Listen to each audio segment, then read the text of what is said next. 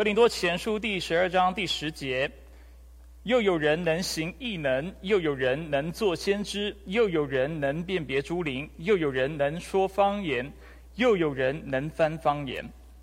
下一处的经文是在哥林多前书的第十三章的第一节。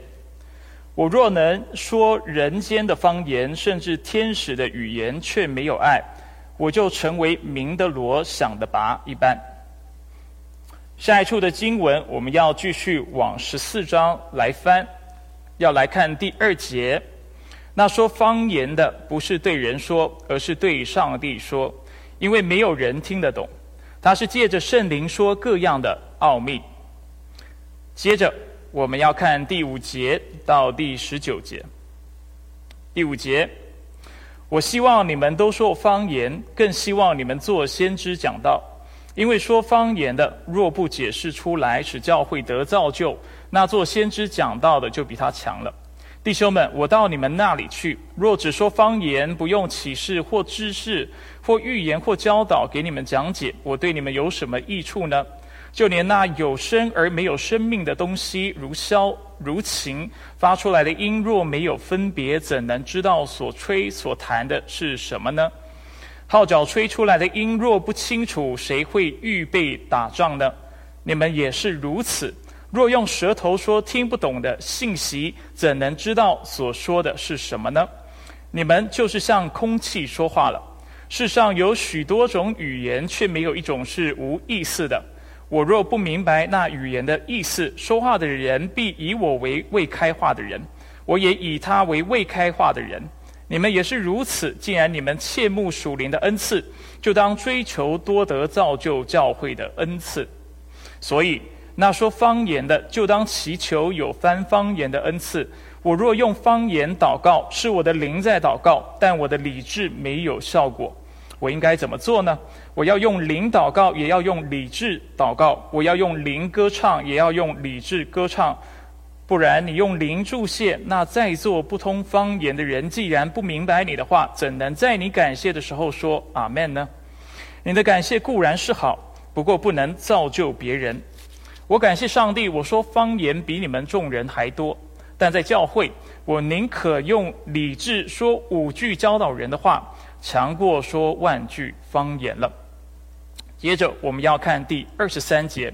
所以，全教会聚在一处的时候，若都说方言，偶然有不通方言的，或是不信的人进来，岂不会说你们疯了吗？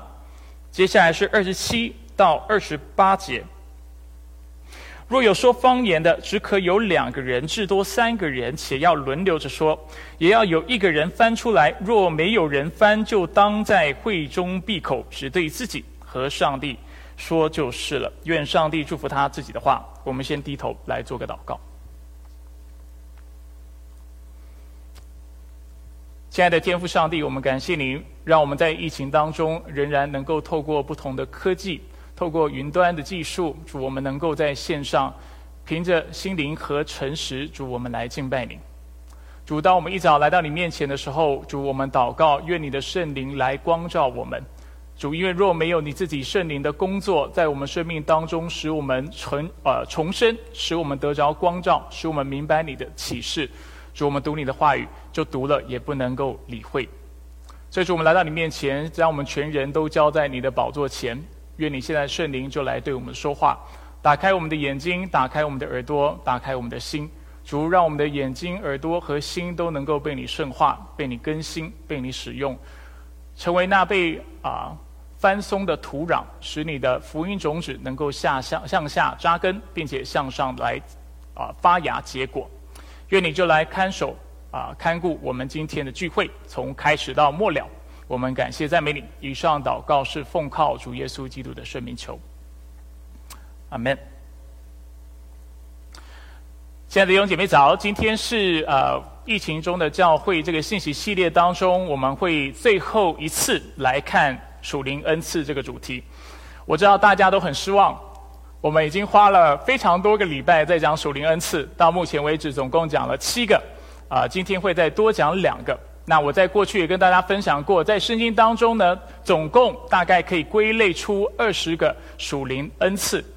那我知道大家都很希望我能够把这二十个属灵恩赐都讲过去一遍，但是因为啊其他的考量、牧养上的需要，我认为我们就停在今天方言这个恩赐就可以了。所以我们今天要一起来看方言这个恩赐。那更确切的来说呢，其实我们讲的不只是一个恩赐，但却是一对的恩赐。我们要说到的是说方言，同时我们也要说到翻方言。就像哥林多前书我们刚才所读的，说方言不能独立单独的存在，尤其在聚会当中，当有人要说方言的时候，就需要有会翻方言的人在其中为我们解释出来。同样的，如果一个人有翻方言的恩赐，他也不能够单独使用这个恩赐，因为在聚聚会当中，若没有人说方言，他的翻方言的恩赐也就因此没有功用了。那如果你是基督徒，已经是一段时间的话，你会知道，其实，在教会当中，啊，方言的教导其实是啊，你在蛮多地方都会听到的，尤其是在比较灵恩的教会。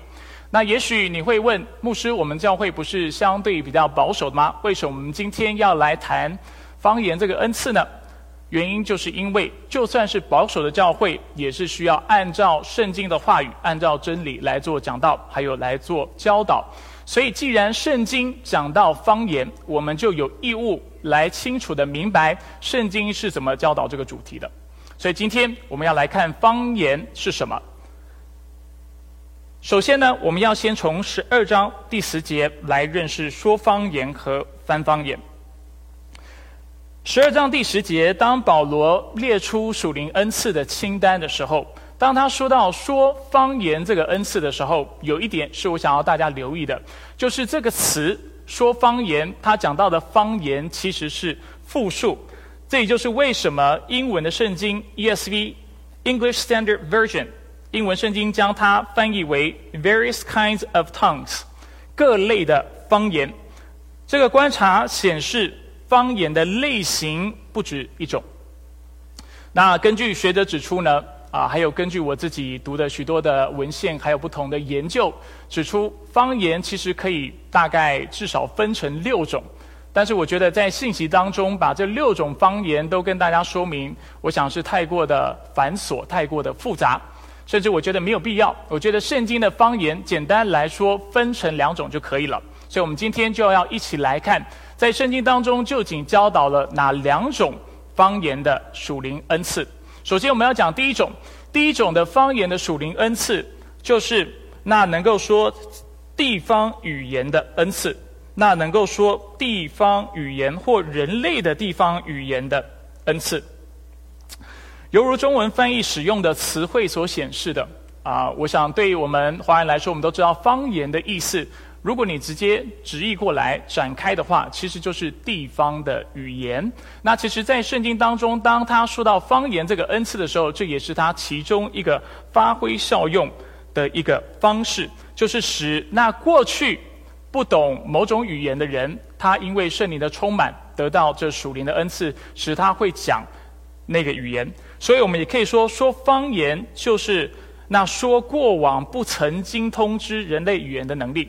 我知道听起来啊非常文绉绉，那啊在今天信息靠近末端的时候，我会再次为大家重复重述这个定义，所以大家不用记啊急着要把它写下来，或者是把它记下来。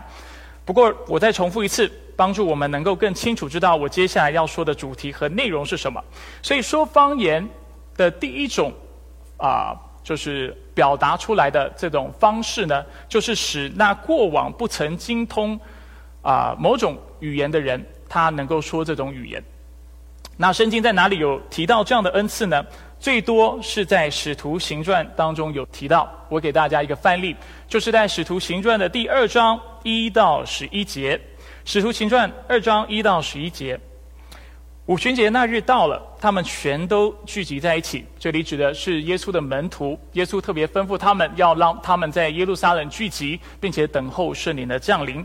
因此，五旬节那天到了，他们就聚在那里。第四节，他们都被圣灵充满，就按着圣灵所赐的口才说起别国的话来。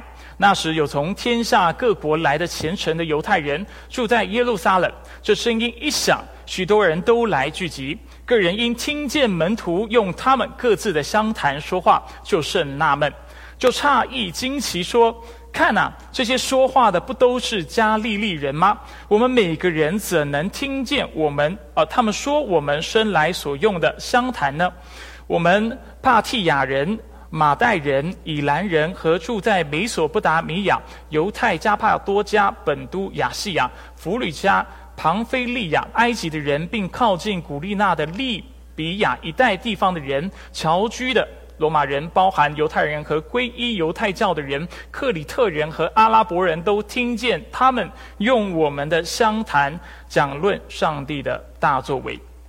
在这段经文呢，第四节，当他说到说起别国的话的时候，其实这个别国的话就是我们刚才讲到的方言，在原文当中是同一个字，就是 glossa。那为什么？那所以很清楚的，保罗在这里用到这个字，或者是应该说是路加在使徒行传用到这个字，他要向我们表达的很清楚的，就是地方语言这样的一个概念。当时在耶路撒冷有许多人从各地。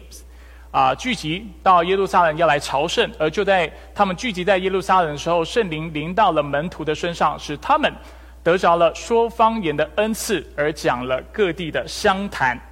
所以，地方语言肯定是说方言这个属灵恩赐的其中一种。不过，虽然人类的地方语言是方言这个恩赐的其中一种，但却不是哥林多前书第十四章所说到的方言。它是哥林多前书十二章第十节所说到的方言的一种，但却不是接下来他在十四章所要教导、所要讲到的方言。我为什么会这么说呢？有几个观察是我想要跟大家分享。第一，十四章第二节所指的是一种特定类型的方言，不是各种的方言。所以十四章第二节跟十二章第十节不一样。我为大家念一下十四章第二节。那说方言的不是对人说，而是对上帝说。所以在这节经文，我们看到“方言”这个字，其实在中文看不出来，但是在英文它其实是单数的。所以 ESV 版本的英文就把这个字翻成为 “a tongue”。那整句话、整句片语就是 “one who speaks in a tongue”。在中文当中，我们也可以说，或者是把它翻译为“那说”。一种方言的人，所以保罗虽然在十二章第十节他说到方言有各种，但是他到十四章开始的时候，他开始是特别针对其中一种方言在做教导。这是第一个观察。第二个观察呢，十二章第二节也清楚的指出，这一种特定类型的方言是对上帝说的，而不是对人说的。刚才我们看到《使徒行传》第二章，看到当门徒被圣灵充满，开始说方言的时候，我们很明显看到门徒除了是在颂赞上帝的作为之外，很清楚的也是为那当地来到耶路撒冷朝圣的人来说的。但是在今天的经文第二节，清楚的让我们看到，当啊哥林多教会的基督徒他们在说方言的时候，他们首先是对上帝说的，不一定是对人说的。第三。当保罗在十四章十到十二节跟哥林多教会解释翻方言的重要性的时候，他用的类比竟然是世界上的语言。我为大家念一下这段的经文：哥林多前书第十四章的第十到第十二节。他说：“世上有许多种语言，却没有一种是无意思的。我若不明白那语言的意思。”说话的人就必以我为未开化的人，我也以他为未开化的人。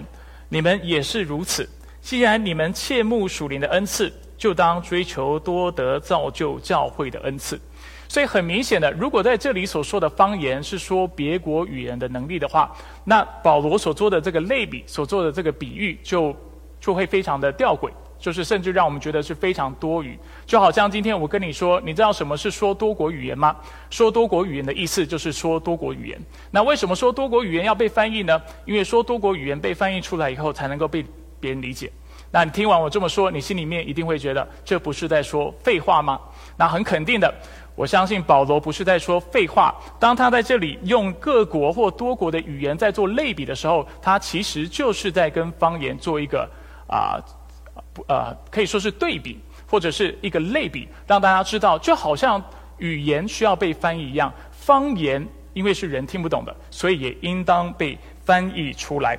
而在原文当中呢，他的确选了一个不同的字。如果是讲到十二章第十节，我们讲到各种方言的时候，呃，保罗用到的字是 “geni glosson”，但是在讲到各类的语言，就是我们刚才看到的第十四章的这节经文的时候，他是讲到 gaining for known 不同的声音、不同的语言，很明显，他是在为我们厘清这两者之间的差异。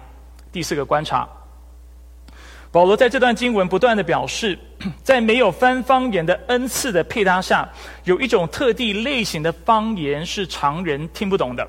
保罗说，十四章第二节和十三节，那说方言的不是对人说，而是对上帝说，因为没有人听得懂。接着他说，所以那说方言的就当祈求有翻方言的恩赐。保罗非常的肯定。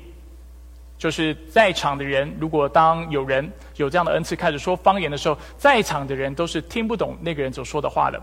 他特别是用到，因为没有人，他并没有说多数人听不懂。他也没有说只有少数人听得懂，他说根本就没有人听得懂。那这是一个非常有趣的观察，因为在哥林多这个地方，哥林多是其实是一个大城市，在那里就好像纽约，就像洛杉矶，其实是聚集着各国各地来的人的地方。那我们可以想象，一个这样的地方，文化的大熔炉，他们的教会肯定也会有不同族裔，还有说不同语言的人聚在那个地方。那如果有人开始说方言的话，那我们肯定会认为那。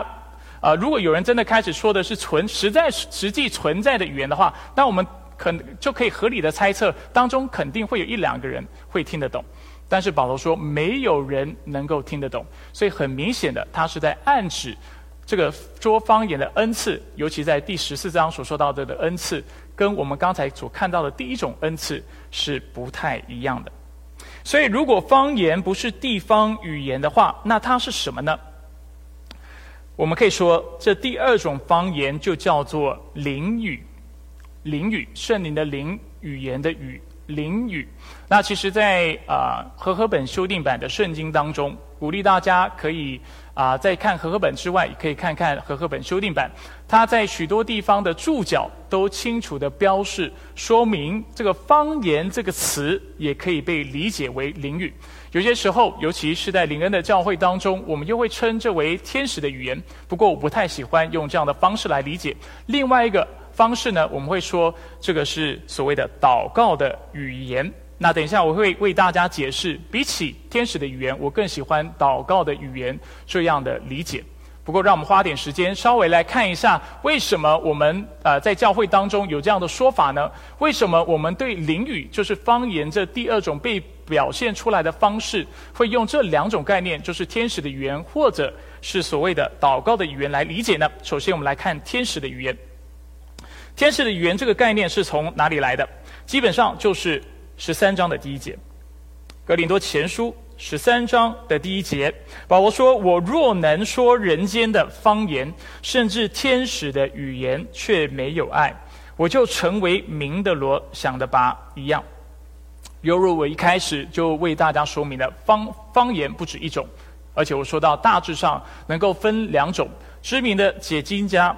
戈登费伊 （Gordon Fee） 也指出，这节经文让我们看到两种类型的方言：一种是人间的语言，就是我若能说人间的方言；另外一种是属天的语言，就是那所谓天使的语言。那为什么许多学者、神学家会认为这很可能就是哥林多教会的基督徒他们的认知和理解？啊，为什么他们会认为方言很可能是天使的语言呢？主要是因为这其实在第一世纪啊，这样的一个观念在犹太人当中是非常普遍的。事实上，我们啊可以在呃可以找到许多犹太人的文献，非常多的记载都清楚的让我们看到，其实他们的确认为人在灵、上帝的灵的感动之下是可以说那天使的语言的。不过，犹如我刚才所说的，我不太喜欢用这个方式来理解灵语，来理解方言。主要的缘故是因为我们也不确定这些所谓的二手文献，就是犹太人的记载，他们的文献是否是正确的。我们也不知道哥林多教会的人他的理解是否是正确的。当保罗在说“我甚至能说天使的语言”的时候，在原文当中，他的语法又是用比较夸饰的方式，所以这让我们看到。也许天使的语言是个可能理解的方式，但却不是绝对清楚必要的方式。那因为圣经在其他地方并没有再进一步清楚的说明这个概念，所以我个人对天使的语言这样的一个解说、解释的方式或这个概念是相对比较保留。那我更喜欢用什么概念来理解呢？我更喜欢用祷告的语言这个概念来理解灵语。我认为祷告的语言这样的概念是比较靠近哥林多前书第十四章的描述的。那也许大家现在就有另外一个问题了。另外一个问题就是，那哥林多前书第十四章又是怎么说到灵语就是祷告的语言呢？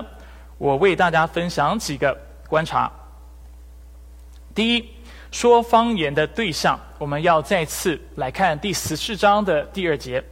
第十四章的第二节，第十四章第二节，让我们看到，当人说方言的时候，他所说诉说的对象、谈话的对象，或者说方言的对象，主要是上帝。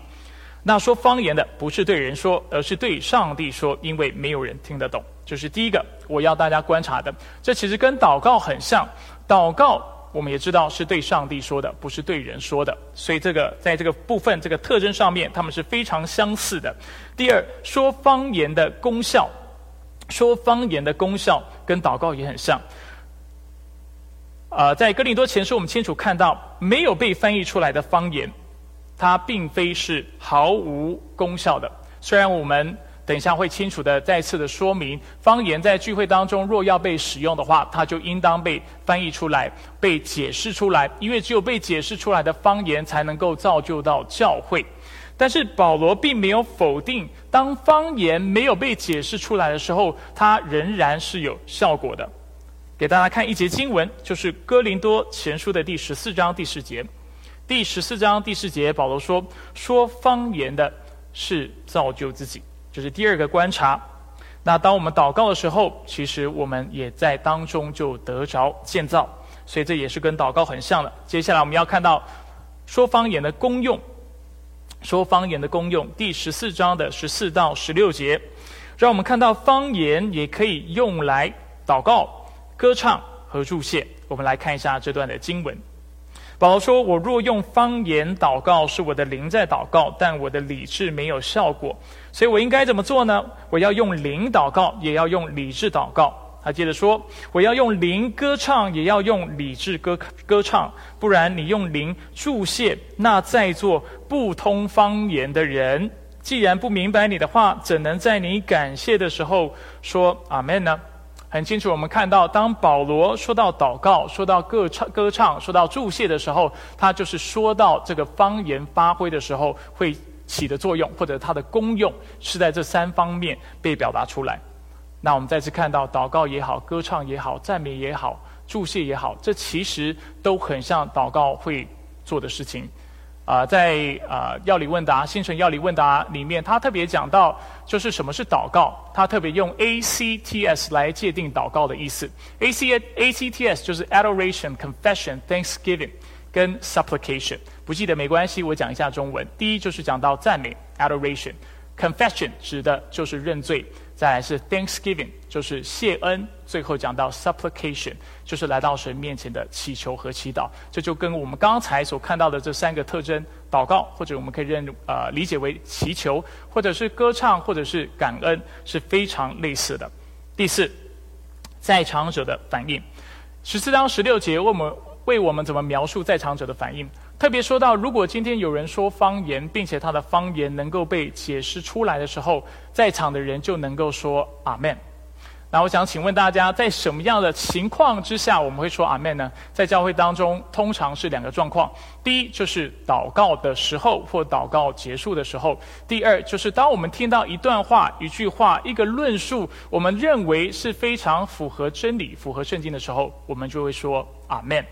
那为大家解释一下“阿门”的意思，因为我相信在荧幕前面有一些的朋友或弟兄姐妹，你们可能对“阿门”这个词是不了解的。“阿门”这个词的意思，简单来说就是诚心所愿。诚心所愿，所以当祷告的过程当中，或者是祷告结束的时候，你说阿门的意思就是我诚心所愿，我完全的赞同你刚才祷告的内容，我都非常认同，而且我希望这样的事情切切实实的就能够发生成就在我的生命当中。同样的，当我们听到一段话、一个论述、一句话、一个人讲相跟真理或跟圣经有关的话的时候，我们说阿门，也是在肯定。是在表示是的，我们从心里面同意认同你刚才所分享的内容。所以，如果我们的理解是正确的话，我们会发现，在哥林多前书第十四呃十四章所说到的这个说方言的恩赐，的确跟祷告是非常像的。这就是为什么很多人会说，这种祷呃这种方言的恩赐，其实就是种祷告的语言。不过说到这里，我想有一点有一点是我们要做补充说明的。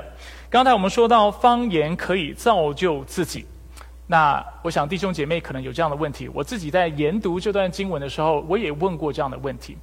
什么问题呢？就是，诶，牧师，你不是在几周前，或者这几周你在讲到属灵恩赐的时候，你不断的告诉我们，恩赐主要的功用应该是拿来造就、建造教会，而不是用来建造自己。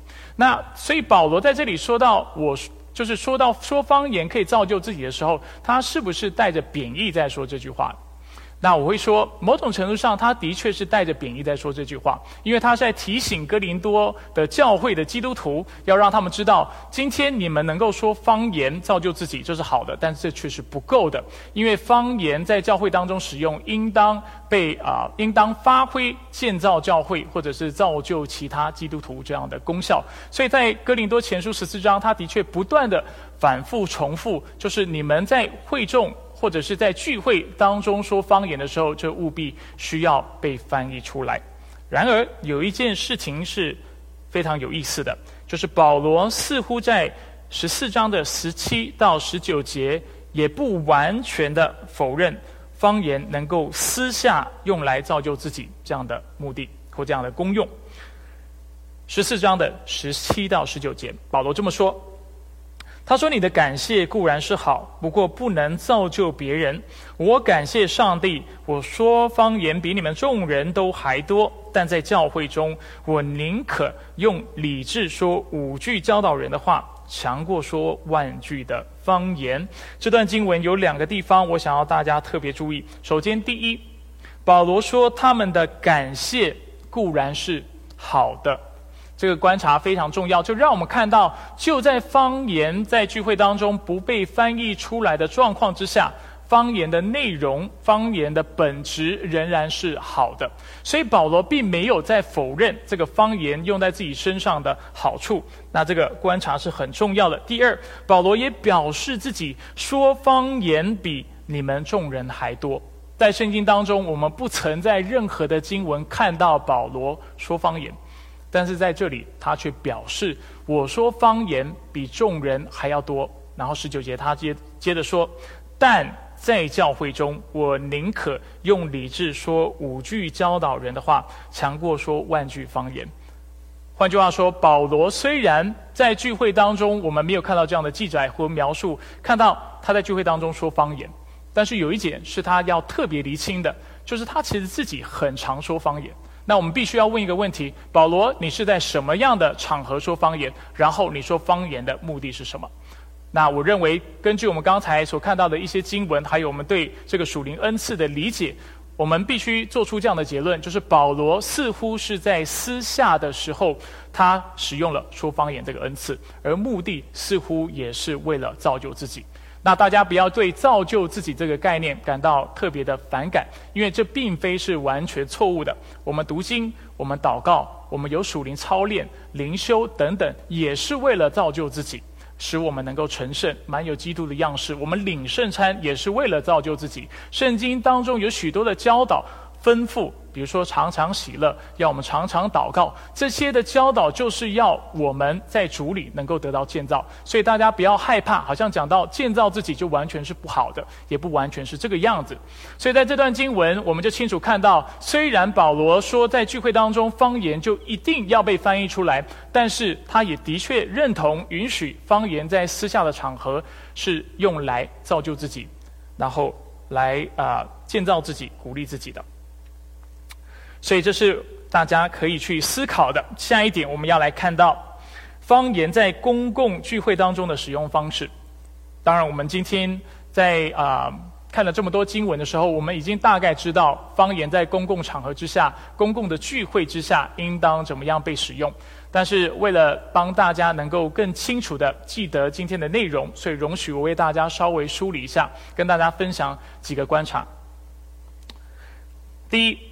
十四章第二节清楚的让我们看到为什么方言不能够单独的在聚会、公共聚会当中使用。第一个原因，因为没有人听得懂；第二个原因，十四章第五节，当我们在公众聚会使用恩赐的时候，我们的目的刚才已经说了，是为了建造全教会，不是建造我们个人。所以十四章第五节说：“我希望你们都说方言，更希望你们做先知祷告，因为说方言的若不解释出来，使教会得建造。”或造就，那做先知讲到了就比他强了。第三个原因，十四章的六到十一节让我们看到，只说方言不用启示，或知识，或预言，或教导给弟兄姐妹讲解，就是没有益处的。方言在不被解释出来的情况之下，在教会当中是没有任何益处的。第四第四个观察，第十四章的第十三到十九节，让我们看到基督徒在聚会中，除了要使用自己的。灵性之外，我们也应当使用我们的悟性。那这样的一个观察应该并不意外。如果今天一个人是非常有理性的，他是来侍奉上帝、来亲近上帝，这不代表他就能够没有灵性，心里不敬敬虔或心里不清洁。相反的，今天一个非常敬虔的人来到主的面前，他也不能够因为他非常敬虔，他就为自己不思考、不用理性来为自己找借口。灵性和理性对基督徒来说都是非常重要的，而当我们在敬拜上帝，尤其是在聚会当中敬拜神的时候，我们就应当使用我们的灵性，也使用我们的理性。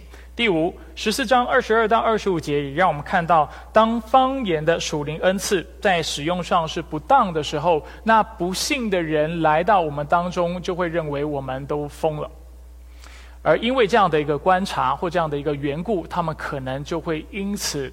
排斥啊，排斥基督教，或者是对基督教不再感兴趣。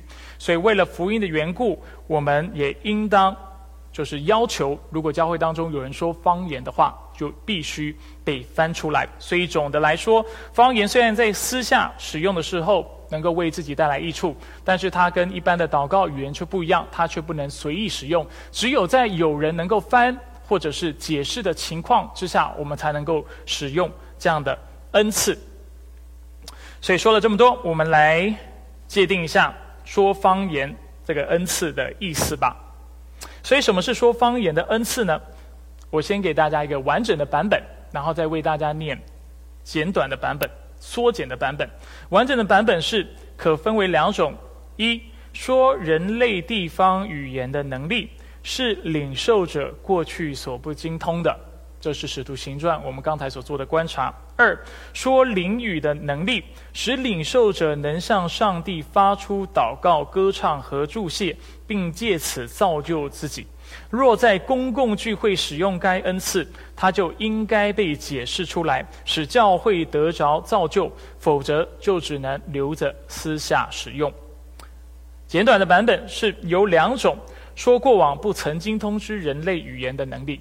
哦，非常浓缩哈，所以念起来非常抽象，所以大家要啊跟长的版本相比，你们就能够明白我的意思。第二，像上上帝说灵语的能力能造就自己，并在解释后造就教会，所以这就是说方言的意思。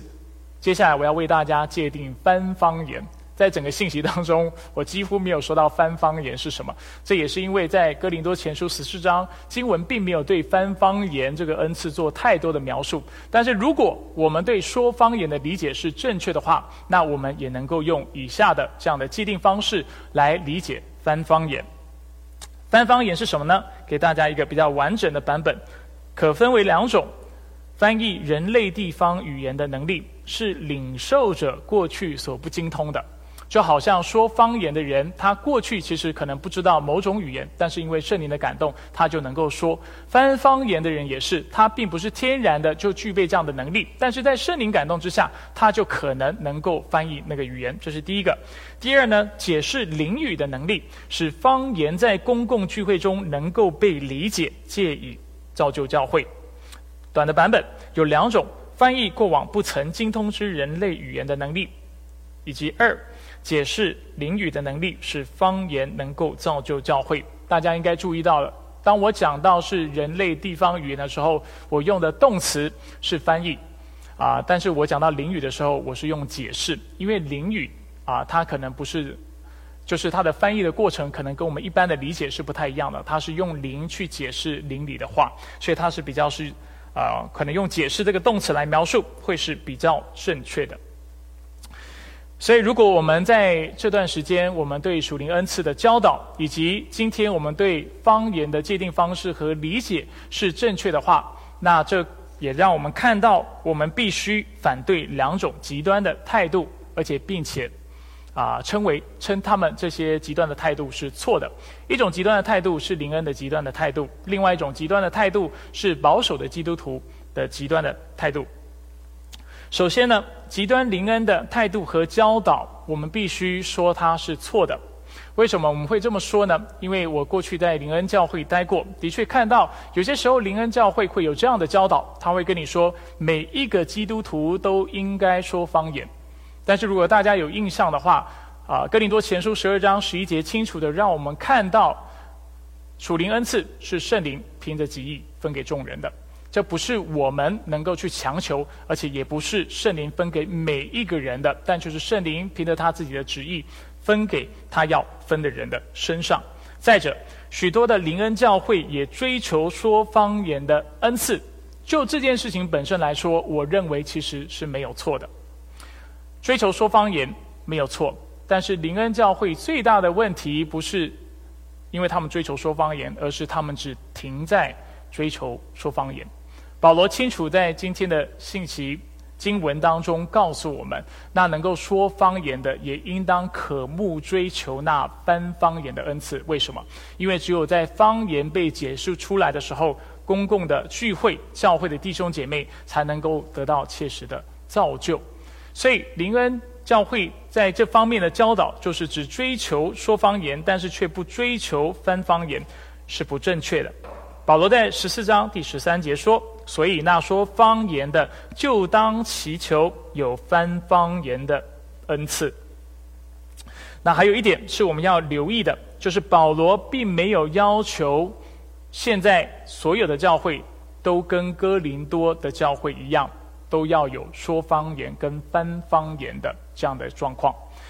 保罗只是告诉我们，当教会当中有人说方言的时候，我们不要禁止；但是在聚会当中说方言的话，就肯定务必要有翻译的人。但是他并没有说现在所有的教会都是要这个样子，所以这样的一个观察非常重要。事实上，我们刚才也读到一节经文，清楚让我们看到保罗清楚的告诉我们，他自己说方言是比众人多的。但是当他在教会聚会当中的时候，他说：“比起说那万句的方言，我宁可说那五句理智的话、理性的话，说别人听得懂的话。”甚至我们可以说，保罗的态度是某种啊，是蛮啊决裂的。就是他在教会当中，他是完全放下说方言的的恩赐，然后选择用先知启示或者是用教导的恩赐来教导众人。所以，让我们清楚的看到，我们不用强求在教会当中就一定要有说方言跟翻方言这样的状况。所以，这是一个极端。说到这里，我们要提醒自己另外一个极端，并且要避开什么极端呢？就是极力反对林恩教会和林恩工作的态度。那这就是保守教会可能走上的极端。甚至我自己知道，有些的保守的教会、福音派的教会，他甚至会打着反灵恩的旗帜，并且引以为傲。那我认为这是非常危险的事情。为什么这么说呢？当然，我们要从圣经来做批判，然后来做啊分辨。为什么我说这样是一个极端的态度呢？因为保罗清楚的告诉我们在哥林多前书，他说不要禁止说方言，十四章三十九节。保罗所反的不是方言，不是属灵恩赐。保罗反的是没有次序的教会崇拜，他所反的。是错误的教导，所以这也是保守的教会跟保守的弟兄姐妹要注意的事情。我们所反的是错误的教导，所反的是没有次序、不按着真理所举行的崇拜。但是我们所反的不是圣灵的工作，所反的也不是恩赐。最后，我们要记得保罗在十四章第一节的叮咛：你们要追求爱，也要切慕属灵的恩赐，尤其是做先知讲道。啊，我想有一点是可能在这里也是顺便为弟兄姐妹厘清，然后特别的说明，就是焦点基督教会是一个什么样的教会呢？到底是灵恩的教会还是非灵恩的教会？我想趁这个机会再次说明，我们的确，因为我们是改革中的教会，我们的确是在神学光谱上面比较保守的。所以，如果要讲走向极端的话，我想我们的极端大概是保守派的极端，比较容易走上这样的极端。那保罗就很清楚的在十四章第一节提醒我们：如果我们在神学的光谱上面是比较保守的话，我们要非常留意，我们要追求爱，但是我们也要追求那属灵恩赐。那为什么要追求属灵恩赐呢？没有别的原因，就是因为这是圣经的教导。所以在我们当中，如果有一些比较保守的弟兄姐妹，我想这也是一个很好的时刻，很好的时机，让我们去思考我们怎么看待属灵恩赐的。保守派的基督徒特别喜欢说，我们非常看重圣经，而且我们对真理的理解和掌握是非常精确的。那如果是这样的话，当我们看到保罗多次的吩咐我们要渴慕属灵恩赐的时候，我们又是什么样的态度呢？